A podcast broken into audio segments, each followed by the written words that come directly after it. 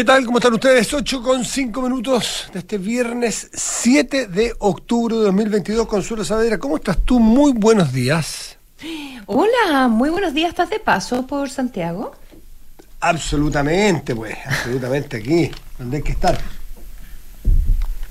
No me estás escuchando. Ahí te, ahí te escucho, ahí te escucho estaba, perdón. Todo bien, ¿y tú cómo estás? Pucha, pero partí el programa diciéndote una pesadez y todo. y no me Pucha, estabas me hubiera encantado escucharla. Ahí sí, decir que el micro- algo le pasó al audífono y me tupí. Que... Estoy dispuesto a escucharla nuevamente. Que si estabas de paso por Santiago. De paso Hola, de paso por sí, Santiago. Bájale claro. un poco el audio a uno de los audífonos que, quedó muy arriba. El- sí, pues, sí, sí, sí, ya, ya. No, no, paso, más definitivo que imposible. Eh, eh, sí, ¿Ah, súper definitivo. Sí, definitivo. Mm, Salvo- Respuesta definitiva. Casi, sí. ¿Qué nos puedes contar de, de tus periplos? ¿Hay algo Primero, contable? mira, una experiencia que... que- Pero, ¿sabes? Se- se- ¿Has dicho dónde andabas? ¿Qué andabas haciendo? Más o menos, sí, no, no aquí exactamente, pero en, dó- en qué lugares, sí, sí, sí. En, en Madrid, después en Montevideo, en San Francisco y Buenos Aires. Fundamentalmente eso. Y un lugar más, pero eso lo pasó. ¿Sabes lo que me sorprendió? Bueno, siempre, no sé, la- la- la, uno, hay mucha gente que le toca por pega esta vida de mucho de mucho de, de mucho viaje, ¿no es cierto? Mucha gente pues, se la pasa viajando y, uno dice, oh, qué envidia, qué fantástico. Obvio que es envidiable estar en distintos lugares, conocer distintas cosas. Pero por, nunca, a mí nunca me ha tocado porque mi pega fundamentalmente es en un estudio o aquí o en el canal, donde fuera, entonces no es muy de moverse. Y, y entendí efectivamente que, que es hiper cansador y que no es turismo. Eh, no es nada de turismo. Como a mí no me había tocado la experiencia, pues, empaticé alguna vez y dije, miércoles, esa gente que viaja tanto, efectivamente esto de llegar los sábados en la mañana y volver el domingo a salir y estar todo el rato con cambios horarios respecto de su vida o de su casa. eh, esa cuestión me, me llamó la atención. Empaticé con esa gente que... ¿Entendiste al colega que al colega que exige business? Eh, bueno, por lo pronto, por lo pronto, pero eso es mucho, no, no, no, no, sé, no llego a ese, a ese nivel de exigencia, A sencillamente. ese estándar. No sé, claro, el colega. No, pero Consuelo, eh, eh, porque a mí me parecía siempre como medio ridículo. Colega como un concepto, como un concepto general. Sí, no, no periodistas en general. Es que yo lo encontraba un, pe- un pelito ridículo. Eso de que, oye, que agotador, tengo que ir de nuevo a París. Y yo decía, pero, ah, ¿qué gana este cambio?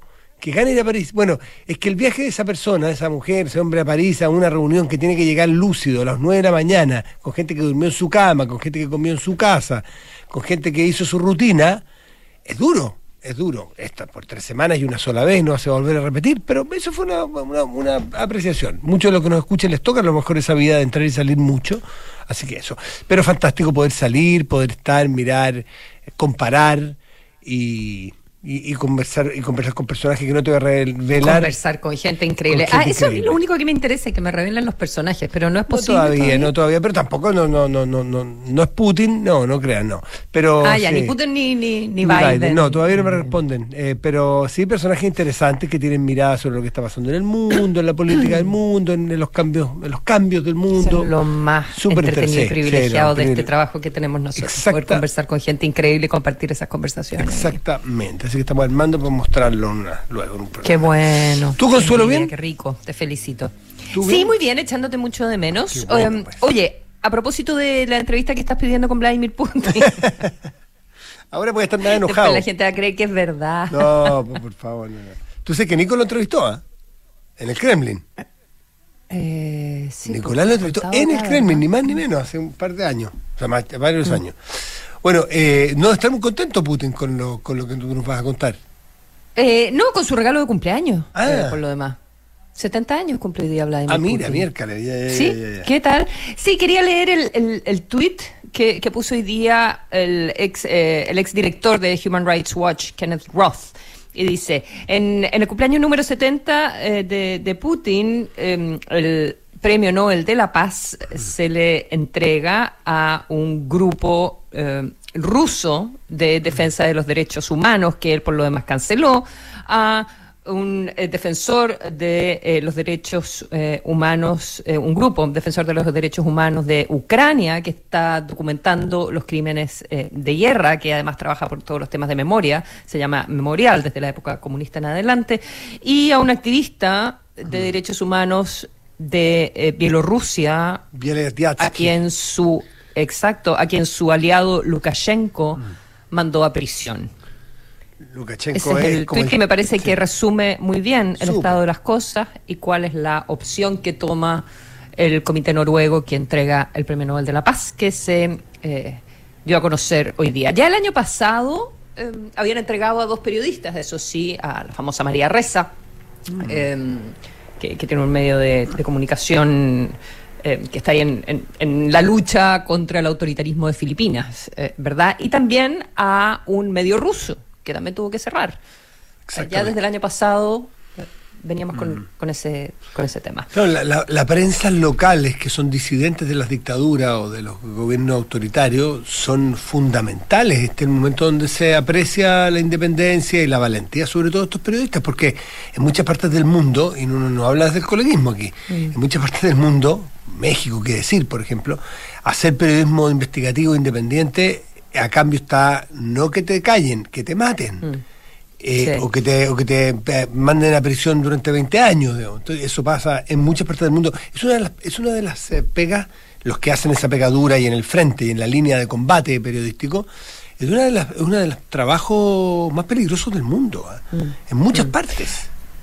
Sí, el eh, Berit Rey Sandersen, que es el, quien mm. encabeza el comité noruego del Premio Nobel de la Paz, dijo que lo que se quería en esta oportunidad era eh, eh, homenajear, eh, digamos, premiar a la sociedad civil en cada uno de estos eh, países, una sociedad civil que por tantos años ha eh, luchado y ha promovido el derecho a criticar el poder y a proteger los derechos fundamentales entonces de los ciudadanos.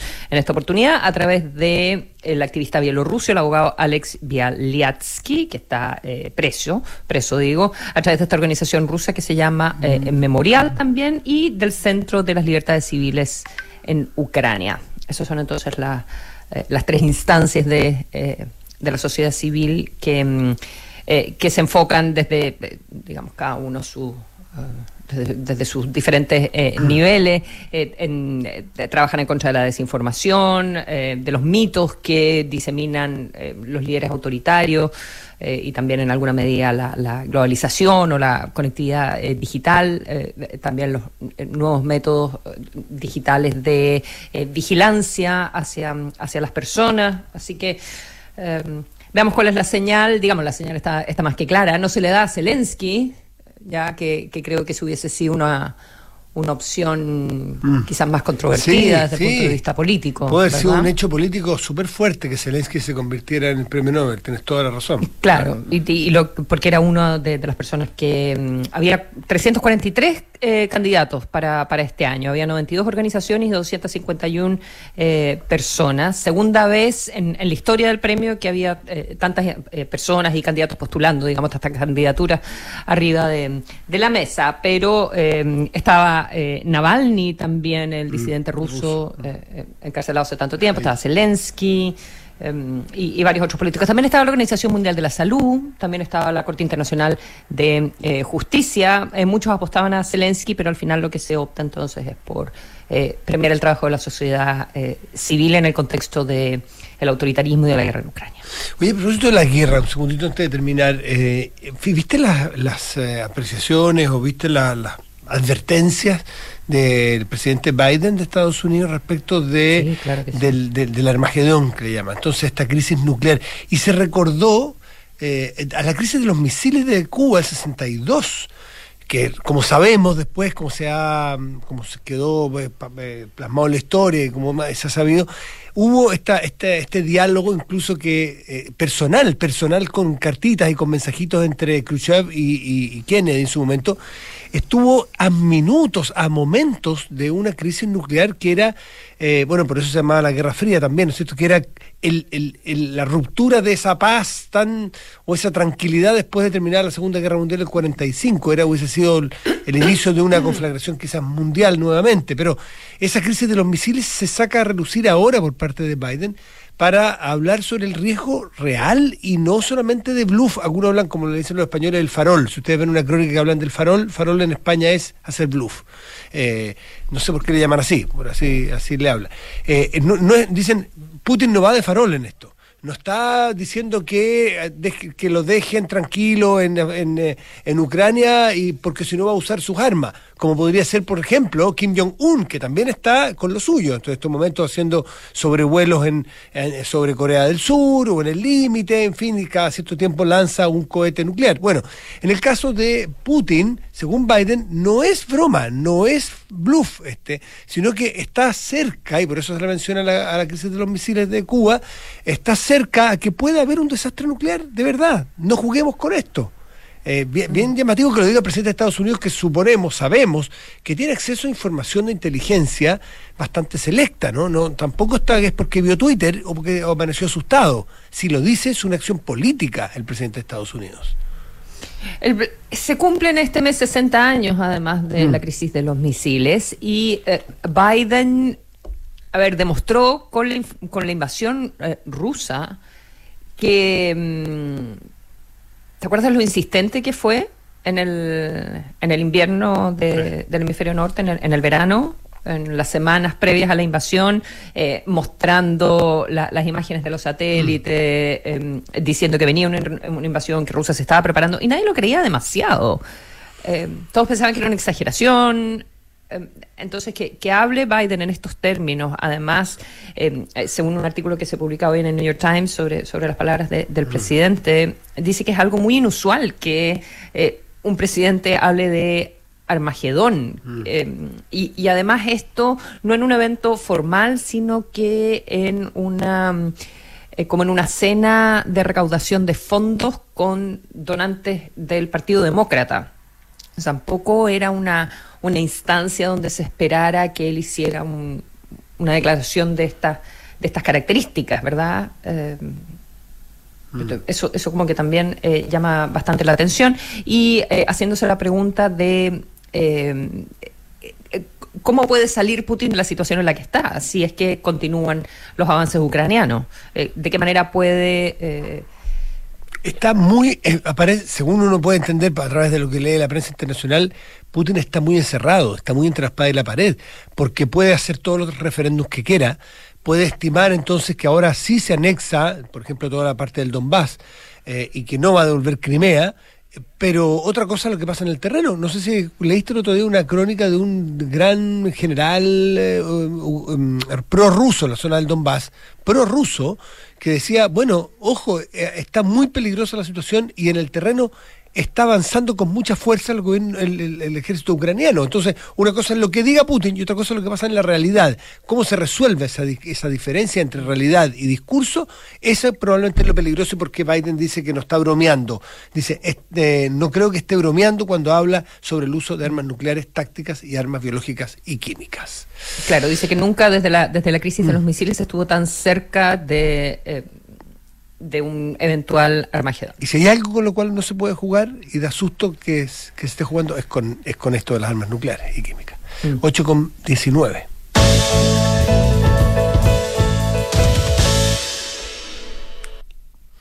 Segundo tema en competencia, viste que salió el IPC, ¿eh? te lo doy de inmediato, lo tengo aquí. Eh, el IPC que da a conocer el INE es el índice de precios al consumidor IPC anotó una variación mensual de 0,9% en septiembre. 0,9. ¿Qué es lo que da esto? Un acumulado de 10,8% en lo que va del año, es decir, 2022, pero si lo miramos a 12 meses, el último año móvil, da un 13,7% la inflación según lo que recuerdo haber leído. Bueno, porque el acumulado antes estaba en 14,1. Claro. Entonces empiezas a bajar el acumulado. Exactamente. Sigue en la parte alta, pero recuerdo que, eso te decía exactamente que es un poco más bajo, porque acaba de llegar, no había revisado, más, un poco más bajo, y en una de esas estamos frente a un, a un, afloje de, de, de, la inflación, aunque sigue siendo 13,7%, que es, eh, es, una, es una barbaridad. Es una barbaridad. Sí. Sí, eh, eh, pero bueno, se cumple un poco. Ayer el, ministro de, Hacienda estuvo hablando eh, sobre estos temas con Rodrigo Álvarez en Duna en Punto y mm, indicando que él consideraba que ya se había llegado al, al, tope y que esperaba que, empezaran a, ceder un poco los números. Mm. Ahí está entonces. Que, que, los incrementos sean que los incrementos sean menores en el fondo. a los que eh, Ahora, la velocidad, la velocidad con que. La desacostumbrándonos. Claro, ojalá, uno, ojalá se cumpla eso de que ya conocimos el punto más alto, que ya topamos techo y que estamos devolviéndonos. Uno. Y dos, la velocidad con que esto ocurra. Eh, si se va a recuperar prontamente los precios o, la estabilidad de precios o a la baja, o si se van a mantener un tiempo, porque una de las cosas que te dicen los expertos siempre es que eh, lo complicado de las inflaciones no solamente cuando la vives, sino que se te quede pegada. Eh, que a veces las inflaciones echan raíces y es muy difícil y, y hay varios países que si no hacen las cosas bien y no ponen los paracetamoles pronto para bajar la fiebre, se queda pegada la fiebre. Eh, y se queda pegado un buen rato y hay economías que, se, entre comillas, se acostumbran a, convivir con inflaciones muy, muy grandes. Así que, bueno, el tiempo lo dirá, pero es bueno contar con autoridades monetarias cuando uno en este, en este, en este periplo, esta vuelta, conversando con gente interesante, eh, y tuve la oportunidad con aquí entro, con Argentina, por ejemplo, y Uruguay, tuve conversas importantes con, o sea, interesantísimas con muchos periodistas y aparte de las entrevistas, ¿no? Juntarse con amigos periodistas de distintas partes. La, cosas que nosotros damos por hecho, Consuelo, y que y te miran con cara de ojo, así con ojos de huevo frito de qué está hablando este tipo cuando habla de la, de la autonomía del Banco Central, por ejemplo. Increíble, periodistas de medios de los más prestigiosos, periodistas que ustedes les han leído crónica en todas partes, te, te miran y te preguntan en el fondo con duda, ¿pero es verdaderamente autónomo? ¿Autónomo, autónomo, así como lo que dijéramos autónomo? sí, ¿sí? Y yo te dije, mire, te, doy una, las paradojas que pasan en Chile. La presidenta del Banco Central, autónoma, aunque tú no lo creas, ha sido siempre una de las analistas, o fue antes de estar en el Banco Central, una de las analistas de los centros de estudio más importantes de lo que hoy día sería la oposición. De la UDI, de, no sé si la UDI se puede enojar en este desarrollo, pero eh, de, ese sector. O sea, podríamos decir que es una, una presidenta del Banco Central que es completamente lo opuesto en, materia económica, de mirada económica al gobierno, al gobierno que hoy día está funcionando. Pero ¿cómo puede pasar eso? Bueno, eso funciona cuando, no sé, una, gobernanza, una, institucionalidad que opera en Chile, el Banco Central, desde hace 30 años, que le da esta autonomía, por ejemplo, para la estabilidad de precios, que es una de las la meta fundamental o la tarea fundamental del Banco Central. Entonces, quizás con el tiempo vamos a verlo y vamos a valorarlo más en esta alza de fiebre repentina que tuvimos con la inflación, de, de, cómo lo están haciendo los técnicos autónomos eh, de un gobierno, en vez de tirar la carne, toda la carne a la parrilla, sino que tratar de a través de la política monetaria frenar esta, esta inflación. Mm, estaba brevemente, si bien las cifras son, son positivas, están dentro de lo que esperaba el mercado, que se está moviendo como de 0,8 a, a 1%, pero con la gran mayoría apostando a, 0,9, ¿ah? pero como, como, siguen, uno, uno, ve el desglose de los alimentos, eh, la variación acumulada eh, del índice de precios 20%, o sea, 20%. Es que ahí es donde más se nota porque es el consumo diario de las casas. Claro, el, exacto, el transporte 16,5%. Mm. Ahí se nota, claro, en esas cosas del uso cotidiano. los restaurantes, los restaurantes también por consecuencia, también por el tipo de servicios que, ofrecen y productos, 13, eh, mm. pero sobre todo el transporte y los alimentos, que es lo que, que es lo que uno más, más siente en la vida cotidiana. Tal cual. ¿Cuánto era lo que se, cuánto eran las expectativas del mercado en el, en el caso de inflación? Eso te decía entre 0,8 ya, perdón, ya, pero la gran mayoría apostando 0,9, 0,95, así que sí, estaban todos más o menos, nadie se sorprendió demasiado. Sí. 8,24.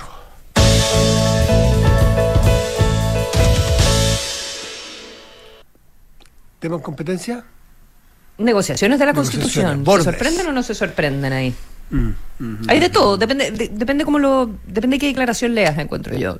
Estamos hablando de una, una semana que, eh, donde parecía que estábamos a punto de cerrar el, acuerdo marco para iniciar un, nuevo proceso constitucional y luego se enredan las cosas y luego hay unas mesas paralelas porque no todo el mundo se siente incluido y luego se desarman las mesas paralelas. Mm. Eh, mira, Decían por una parte que, a ver, ¿qué, eventos tuvimos ayer? Republicanos que se baja definitivamente y dice eh, que, todas las conversaciones son en muy buenos términos, pero que en realidad ellos están por una posición em, que la mesa, que, la, gran mayoría de los partidos políticos que están negociando en este minuto no lo ven en esos términos, que es mantener radicado en el Congreso claro, pero, la reforma y que eso es lo que ellos postulan. Déjame hacer un, una cápita a lo de republicanos, porque Claro. Eh, eh, es interesante. Primero el republicano se baja, primero estaba adentro.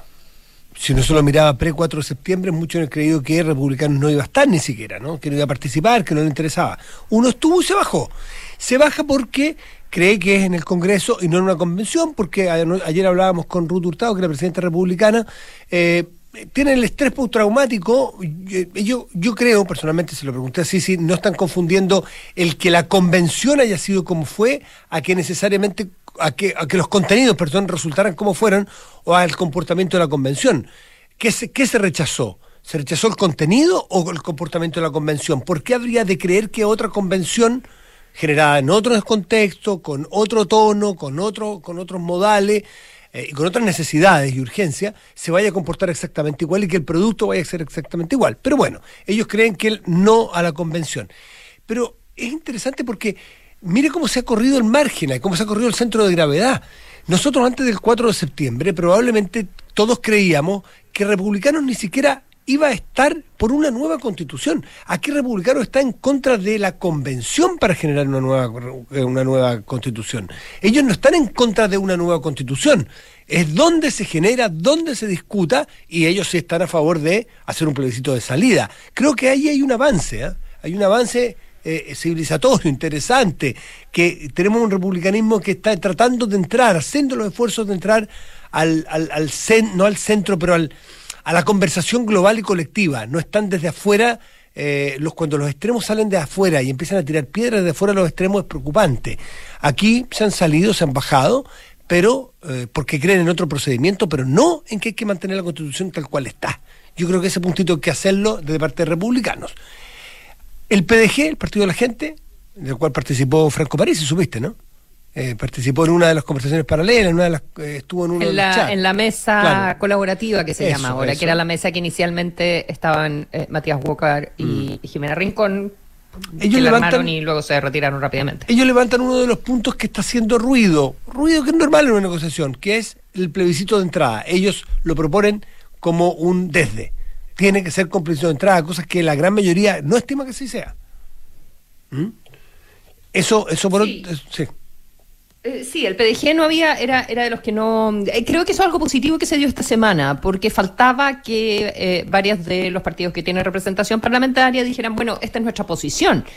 al final estaba ocurriendo una negociación entre las dos principales fuerzas y también hay que, hay que admitirlo, digamos, eh, entre las dos principales fuerzas que pueden juntar los cuatro séptimos, ya eh, eh, con propuestas concretas sobre la mesa, pero todos los otros partidos más chicos que también pueden influir de cierta manera o pueden dificultar mm. finalmente las votaciones y las negociaciones. Yo, yo creo que es importante en ese sentido que el Dignidad y Chile Vamos presten atención a los partidos más pequeños, aunque tengan mayoritariamente acción a nivel de la Cámara de Diputados, pero las cosas se pueden enredar y, es mejor escucharlos, ¿verdad? E incluirlos, pero no habían hecho sus propuestas. Y creo que eso es algo positivo que pasa esta, esta semana, si bien no son propuestas que em, vayan en la línea mayoritaria de lo que se está eh, conversando en este minuto. Y como tú decías, el PDG es uno, es uno de ellos donde entrega este, este documento. Son contrarios los escaños reservados ellos, ¿no?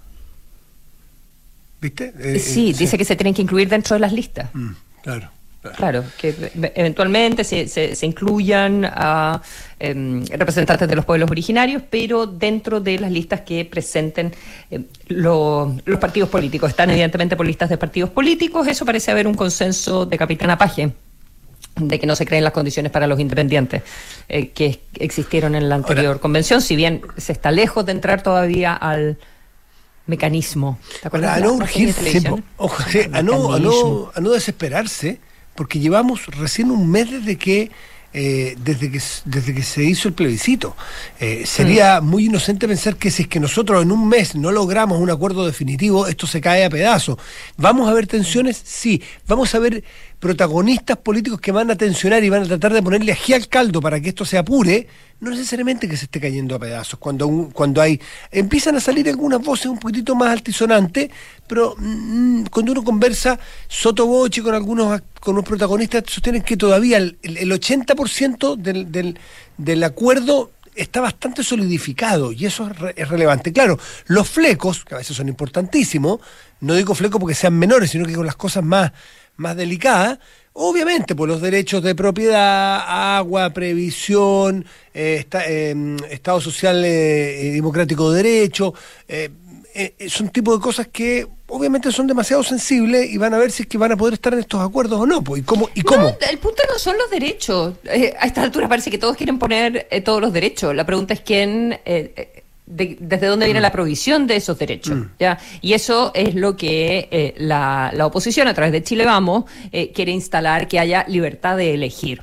Y eso es lo que desde el oficialismo dicen, eh, párele, eh, eso, eso no puede estar en esta conversación porque eso es algo que tiene que determinar la convención. Mm. ¿Verdad? O el órgano que se determine que probablemente va a ser una convención. Y es ahí donde, se está. Mm, eh, eh, algunos describen como un punto muerto, pero otros se centran en decir, ¿saben qué? Igual ya llevamos un 80% de acuerdo. El punto muerto está respecto al 20% que queda. No me puedo imaginar que vaya a ser insalvable. Yo creo que todos están haciendo un esfuerzo, están eh, poniéndole acelerador en el sentido de hacer desde el oficialismo em, todo tipo de llamados a la derecha para que eh, se apuren, que haya una firma, que, eh, esto tiene que ser antes de, esta fecha o la otra, que si no, no se cumplen los plazos del CERVEL. Y eh, el presidente de la UDI, em, Macaya, diciendo, no estamos llegando a un acuerdo en el contexto del, del 15 de noviembre, en, en la época del estallido. Em, tenemos, podemos tomarnos más tiempo. pero todos saben que si se quiere tener una elección de convencionales en el mes de abril. Hay que, votar esto, una reforma constitucional, eh, que es eso, al final lo que se está negociando, ¿verdad? De aquí a noviembre, o sea, pero queda, pero queda un buen rato el mes de octubre. Se ha avanzado lo suficiente. Oye, 8.32.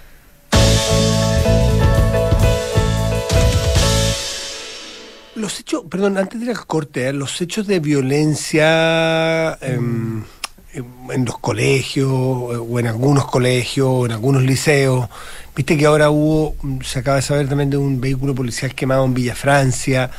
Eh, sube, sube de tono, eh, sube de tono en octubre que, sabemos que va a ser eh, la conmemoración de los cuatro, se fue el 2019, ¿no es cierto?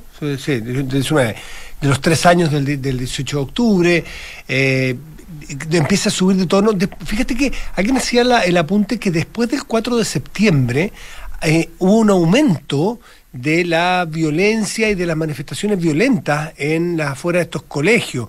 Eh, uno podría suponer, dada los antecedentes que existen hace buen rato, que muchos de estas colectividades o de estos grupos en los colegios son bastante influenciados, si no infiltrados por gente que no son de las comunidades escolares, a veces por adultos.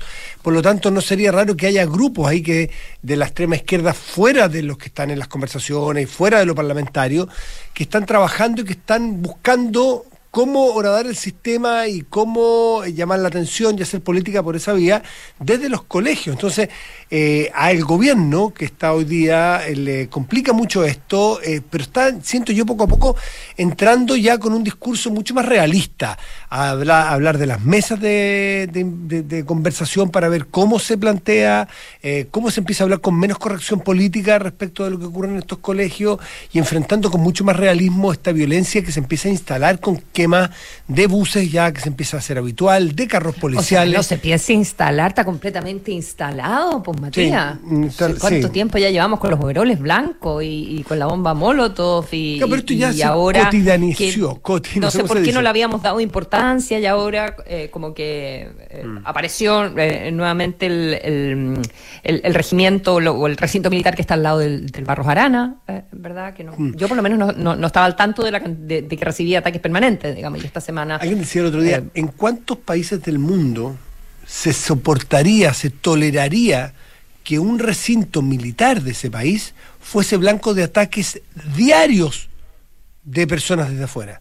¿En cuántas partes del mundo no eso no se hubiese cortado? Y voy, voy a hablar, voy a sumar de democracia, ¿no es cierto? Democracias que respetan las libertades y las leyes.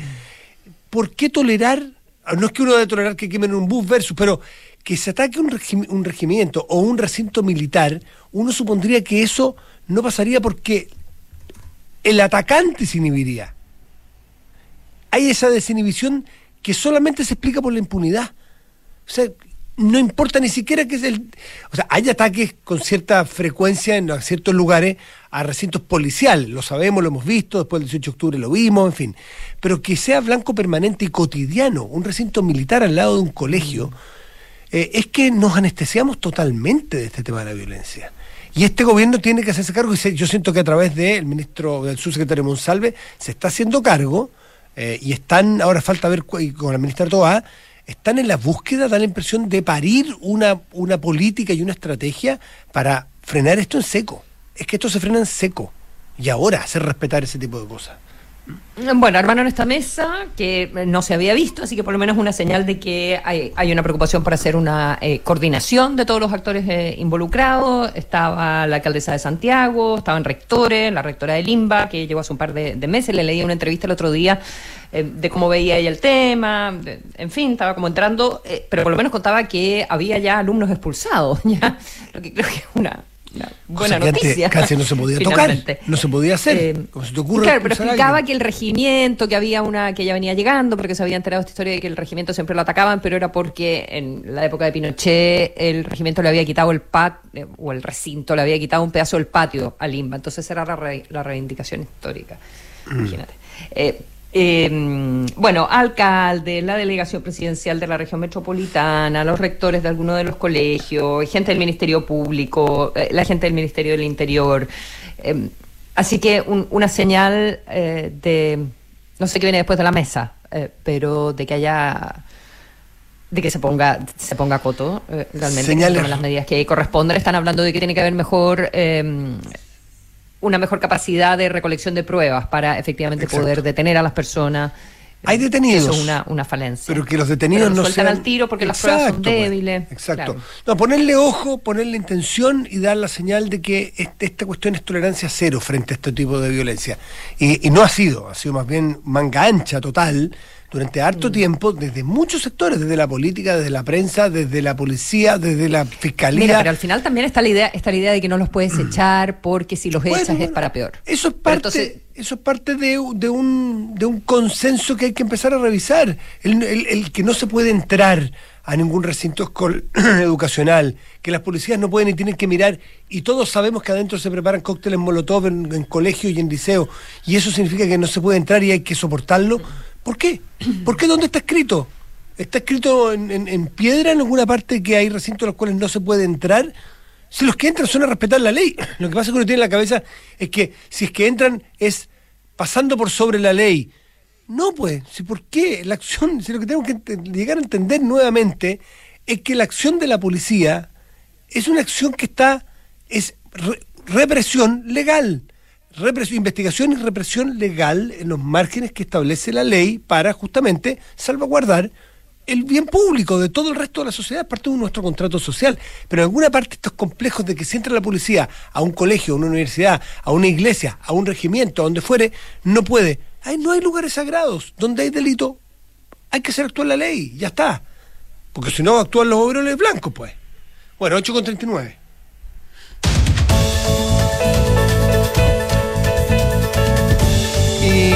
Invierte hoy en el fondo de inversión Banchile, rentas inmobiliarias, más de 10 años generando valor a través de un portafolio diversificado de propiedades. Ingresa a banchileinversiones.cl para más información. ¿Sabías que Banco Consorcio tiene una cuenta vista que te paga intereses solo por tener saldo en ella? Conoce la nueva cuenta más y comienza a ganar un 11,25% de interés anual por tu saldo. Solicita la tuya 100% online en consorcio.cl. Porque todo lo que eres es fruto de tu trabajo, cuidemos juntos lo que has ganado. Es la invitación que te hace AFP Habitat. Defiende tu libertad de elegir, tus ahorros son tus ahorros. Habitat, más de 40 años juntos haciendo crecer tus ahorros.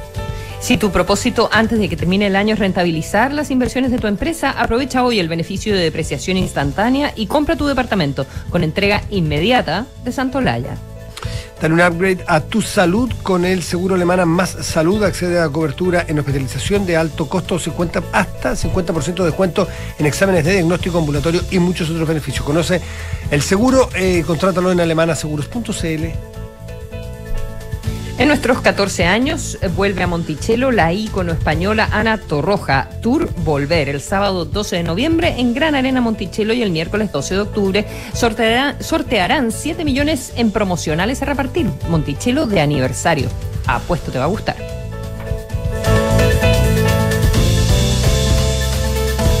Organización contribuye a la inclusión laboral de personas con discapacidad? Si es así, te invitamos a postular a la 34 versión del Premio Inclusión Laboral H y a avanzar en un cambio de conciencia hacia una cultura laboral más inclusiva. Postula en www.h.cl y hagamos juntos de Chile una mejor sociedad.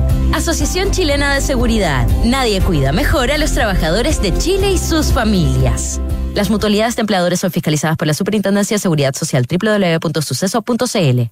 Desde que me pagan intereses por el saldo que tengo en mi cuenta vista de Banco Consorcio, por fin hay alguien que me paga a mí. Y no todo es. Gordo, ¿pagaste la luz? Don Andrés, recuerde pagar los gastos comunes. Señora, aquí está la cuenta. Si quieres tener una cuenta vista que te paga un 11,25% de interés anual solo por tener saldo en ella, cuenta con nosotros. Cuenta más de Banco Consorcio. Solicita la tuya 100% online en consorcio.cl. Tasa interés anual calculada en base a tasa de política monetaria del Banco Central más 0,5% al 7 del 9 de 2022. Informes sobre las comisiones asociadas a la cuenta más. Otorgamiento sujeto a evaluación comercial. Informes sobre la garantía estatal de los depósitos en su banco o en www.cmfchile.cl. Digitaliza tu área de recursos humanos con Talana, la más completa y robusta plataforma para la gestión de personas. Ahorra tiempo y costos, gestiona los turnos de tu equipo, firma digitalmente, calcula remuneraciones, establece y cumple objetivos y encuentra el talento ideal para tu empresa. Todo desde un solo lugar. Únete a las miles de empresas que ya han digitalizado su área de recursos humanos con Talana. Conoce más en talana.com.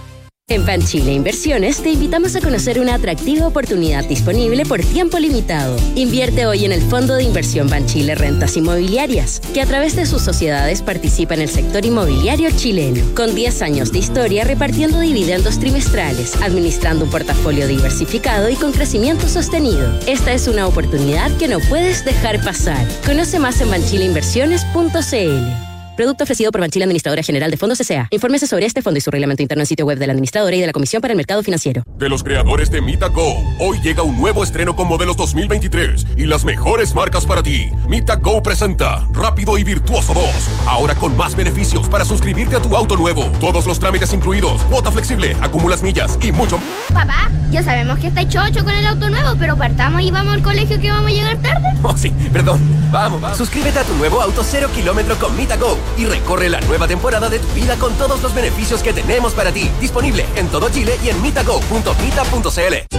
En Universidad Andrés Bello creemos que un Chile mejor es posible.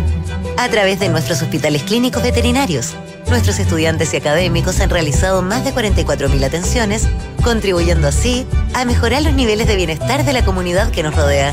Universidad Andrés Bello, comprometidos con un mejor país. Aprovecha ya tu departamento con entrega inmediata y depreciación instantánea. Sí, depreciación instantánea. Solo hasta el 31 de diciembre aprovecha este beneficio tributario exclusivo para contribuyentes de primera categoría. Compra hoy un departamento con Santolaya y aumenta el patrimonio de tu empresa. En Santolaya te esperamos con oportunidades y descuentos para armar tu pack de inversión. Conoce más en santolaya.cl.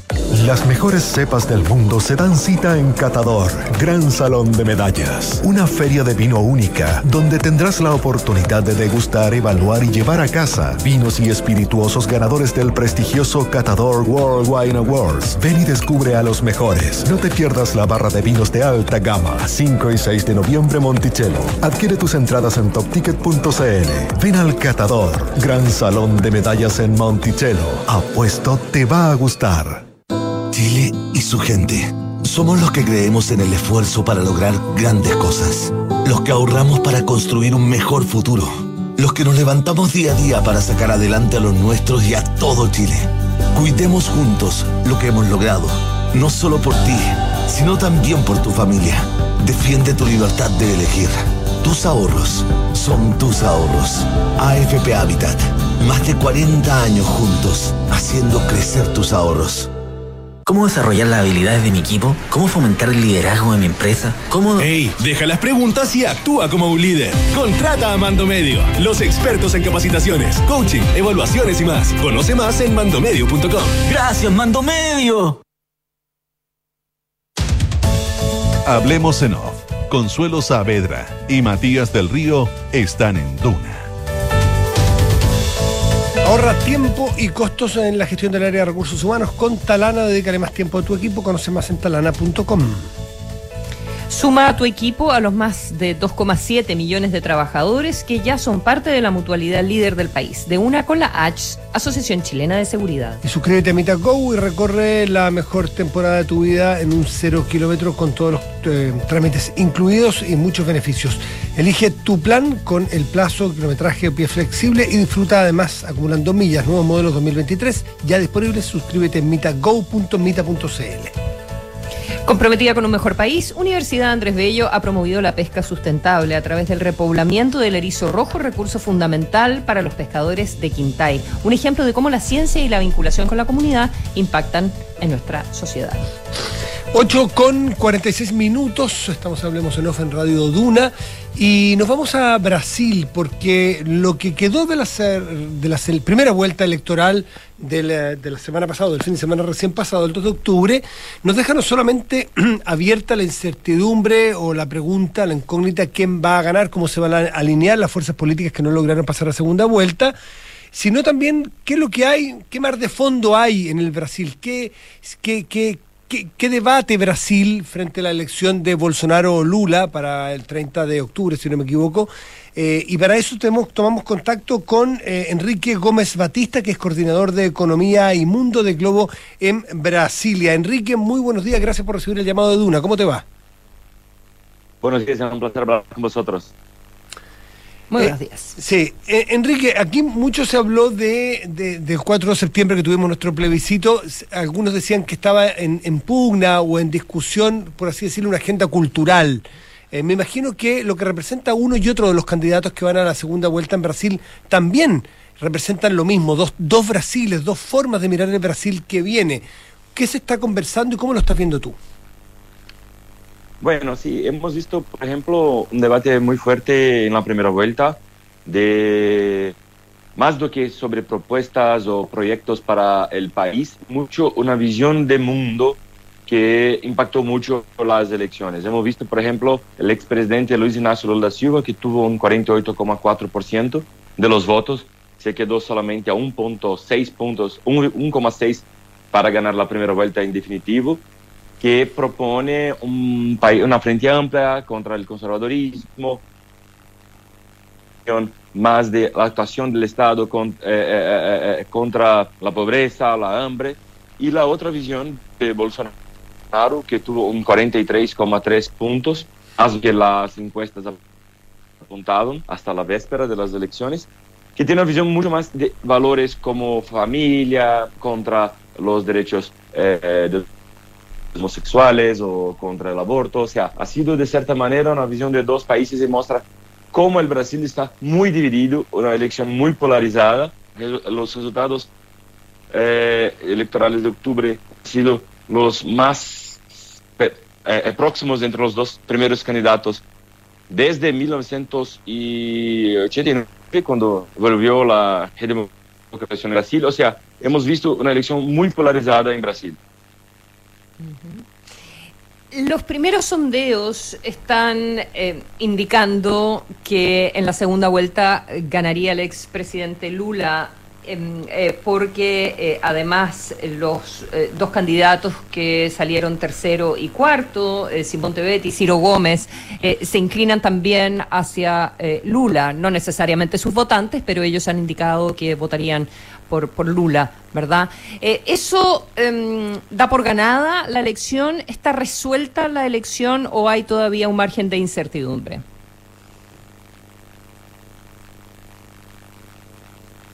Enrique. No, hay mucha incertidumbre. Hasta el 30. Hola. Sí, sí, sí, ahí te escuchamos. Hola, ¿está ¿me, ¿me Sí, sí, sí, Vale, perdón. Es que hay mucha incertidumbre porque tenemos 23 días hasta las elecciones del 30 de octubre.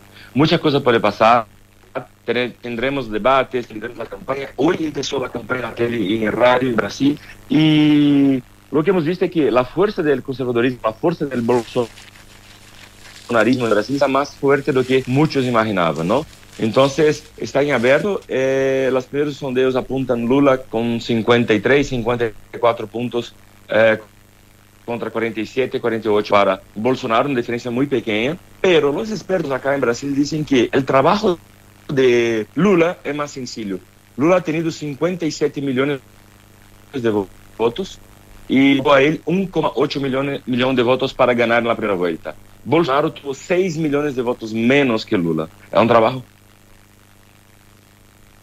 muy grande para sacar esta diferencia, pero en principio, la segunda vuelta, Bolsonaro ha conquistado el apoyo de muchos eh, gobernadores importantes que no estaban con él en la primera vuelta, como de Brasil, y Lula conquistó el apoyo de expresidente Fernando Henrique Cardoso, de economistas muy importantes y de los ex candidatos Ciro Gomes y Simone Tebet. Eso muestra que eh, eh, el, debate será muy intenso a partir de ahora y cada voto puede hacer diferencia mucho en octubre. Gane quien gane, la diferencia será muy pequeña. Eh, Enrique, vimos, haciendo memoria, el, Lula cuando se estrenó en política, en política con vistas a ser presidente del Brasil, muchos recordamos, al menos desde afuera, que a, un porcentaje de la población y del mundo le generaba mucha expectativa e incertidumbre qué es lo que iba a hacer Lula, ¿no es cierto? Este primer sindicalista que llegaba al gobierno, pero que luego en el gobierno hizo uh, una gestión eh, muy razonable, muy moderada, incluso generó mucho crecimiento, sacó mucha gente de la pobreza y sorprendió para muy bien el gobierno de Lula, sobre todo en la primera parte. Es decir, tuvo una se fue modificando su foco de acción quiero, en función de esa flexibilidad, por llamarlo de algún modo, de este Lula político, eh, ¿ustedes cómo han visto al Lula después de ganar la primera vuelta? Si es que ha ido a buscar votos más al centro, más hacia la derecha, eh, o se ha mantenido en su mismo discurso de la primera vuelta. No, está cada vez más al centro. Ayer, por ejemplo, ha dicho que un gobierno tuyo será un gobierno amplio, ha dicho con todas las letras, en la economía no tendremos solamente el PT, su partido de izquierda, o sea, una situación muy clara que está buscando el centro político donde puede sacar los votos que necesita para, para ganar. Eh, su candidato a vicepresidente es su antiguo competente, eh, Geraldo Alckmin, es gobernador de São Paulo, y está intentando crear esta frente amplia contra el bolsonarismo de una manera muy estratégica, tiene una visión y está intentando mostrarse como un candidato de centro, un candidato moderado. Esta es, es la estrategia de, de, de Lula para esta segunda vuelta. ¿Y cuál es la estrategia de Bolsonaro? Y, y, quisiera agregar el hecho de que tuvo muy buenos resultados en la parlamentaria. Y me imagino que eso, si bien esos parlamentarios no han asumido, eh, aún eh, le, dan, le dan un cierto como envión, ¿verdad? Un cierto impulso a, la campaña del actual presidente. ¿Cuál, ¿Con qué discurso se está planteando eh, en esta campaña de segunda vuelta? Sí, Bolsonaro ha dicho hoy con todas las letras que si queremos pacificar, crear un ambiente tranquilo en Brasil, tenemos que votar en él porque él ganó muchos escaños en la Cámara de los Diputados, en el Senado, y con eso él podría tener la mayoría necesaria para tranquilizar el Brasil. Este es un discurso, está haciendo un discurso muy fuerte también de que eh, es el candidato que respecta a la familia, los valores conservadores, eh, una estrategia mucho de ponerse como un, un candidato muy religioso, muy cristiano, para intentar conquistar estos votos. Entonces, hemos visto que este es la estrategia de Bolsonaro, pero hay un punto importante, los dos van a debatir de verdad en la economía. Hemos visto, por ejemplo, la campaña de Lula intentando mostrar señales para la, la clase media de Brasil de que va a reducir impuestos y todo, y Bolsonaro tenta, prometiendo, por ejemplo, ampliar los programas sociales. Hemos visto entonces que a pesar de los, de, la, de los discursos de la estrategia, el debate probablemente será muy, muy económico. Eh, sí, por, por último, eh, en el análisis político que, que se está haciendo hoy día, ¿cuánto pesa el resultado que obtuvo Bolsonaro fundamentalmente en, la, en, en las parlamentarias y en los de gobernadores? Porque en el caso de ganar Lula, eh, le, costará mucho, que es el más probable ganador si uno mira los resultados, eh, le va a costar mucho gobernar con un parlamento que tiene mayoría eh, su oposición. ¿Eso se, se considera o cómo se considera en el análisis? Bueno, tenemos que pensar con mucha calma también. En Brasil la izquierda nunca ha tenido la mayoría en, en el Congreso y Lula y Dilma consiguieron gobernar. Es verdad que eh, los partidos más de derecha que apoyan Bolsonaro ganaron escaños, pero también es verdad que los partidos de izquierda ganaron escaños. Lo que hemos visto es que hubo una disminución del centro en el Congreso. Lula va a tener que, que negociar, por ejemplo, con esos partidos de centro, como había hecho en 2002, por ejemplo, y eso sería incluso un contrapunto para sus propuestas caso él tenga algo, algo mucho de izquierda. O sea, no es claro que con este Congreso el gobierno de Lula, en caso él gane, no será tan de izquierda como se imaginaba hasta un dos, tres meses atrás, ¿no? O sea, eh, Lula tendrá que negociar como nunca ha negociado, tanto, y tendrá una posición muy fuerte en el Congreso. Muy bien. eh, ¿Consuelo? Sí, agradecerle a Enrique Gómez Batista, coordinador de Economía y Mundo de O Globo en Brasilia, por haber conversado con nosotros esta mañana. Que estés muy bien, buenos días. Gracias, Enrique. Buenos días, fue un placer. Cuente con nosotros. Chao, Chao. chao, muchas gracias. Consuelo, nosotros nos vamos, ya viene formación privilegiado ante cartas notables con Bárbara Espejo. Hoy eh, mi nombre es Sidney Poitier, Poitier, Poitier será, Poitier. sí, Poitier, Poitier, perdón, había leído Polter, no, pero es Poitier. Eh, nos vamos y, y nos reencontramos el lunes, que el martes, que Oh, oh. tengan, sí pues, lunes es El feriado. martes. Tú allá no tienes feriado, pero vas a gozar de un, un asueto, como se decía antiguamente, ¿no? Un día, un día libre. Que tengas un muy buen fin de semana, Consuelo, y todos ustedes que disfruten, que tengan buen día. Chau.